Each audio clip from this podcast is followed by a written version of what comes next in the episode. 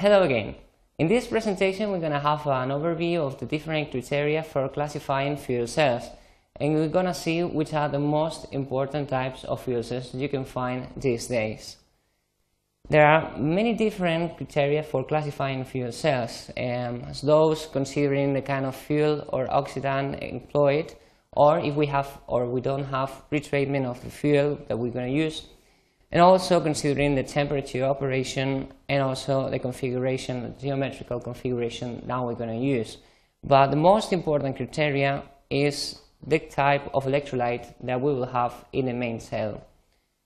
Then we can find six main types of fuel cells, considering the kind of, of electrolyte that we use in the cell, like proton exchange membranes fuel cells, which are going to use um, membranes as electrolyte, alkaline fuel cells, phosphoric acid fuel cells, molten carbonate fuel cells, and also some fuel cells using oxide, solid oxides as electrolytes. Depending on the electrolyte that we use, the basic properties of the different fuel cells will change. In general terms, we can divide fuel cells into main groups, those working at low temperatures and those working at higher. Um, you can see here that those working at low temperatures operate in a range between 80 degrees Celsius and 200 degrees Celsius, while those operating at high temperatures can work up to 1000 degrees. Obviously, the kind of materials that we can use in the, in the cells, the components of the cells, will also change. Then we will be able to use cheaper materials uh, in those um, fuel cells working at lower temperatures and we will have to use more resistant materials when we working at high temperatures. The charge transport and other uh, features like external reforming or the heat management will also change depending on the different types of fuel cells that we use.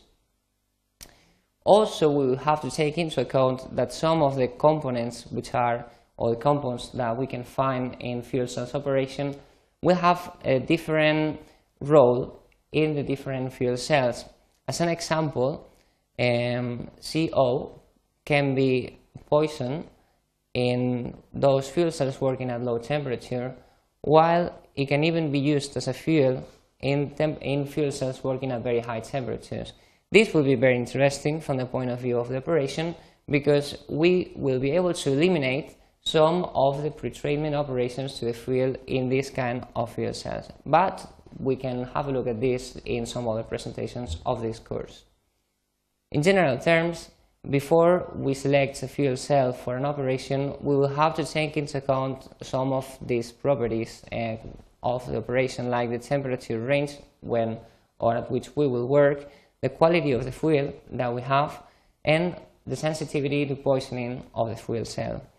Also, and probably the first thing that we should consider is which is the power that we will have to supply to this operation, because not all the fuel cells will be good for uh, a certain range of electrical power.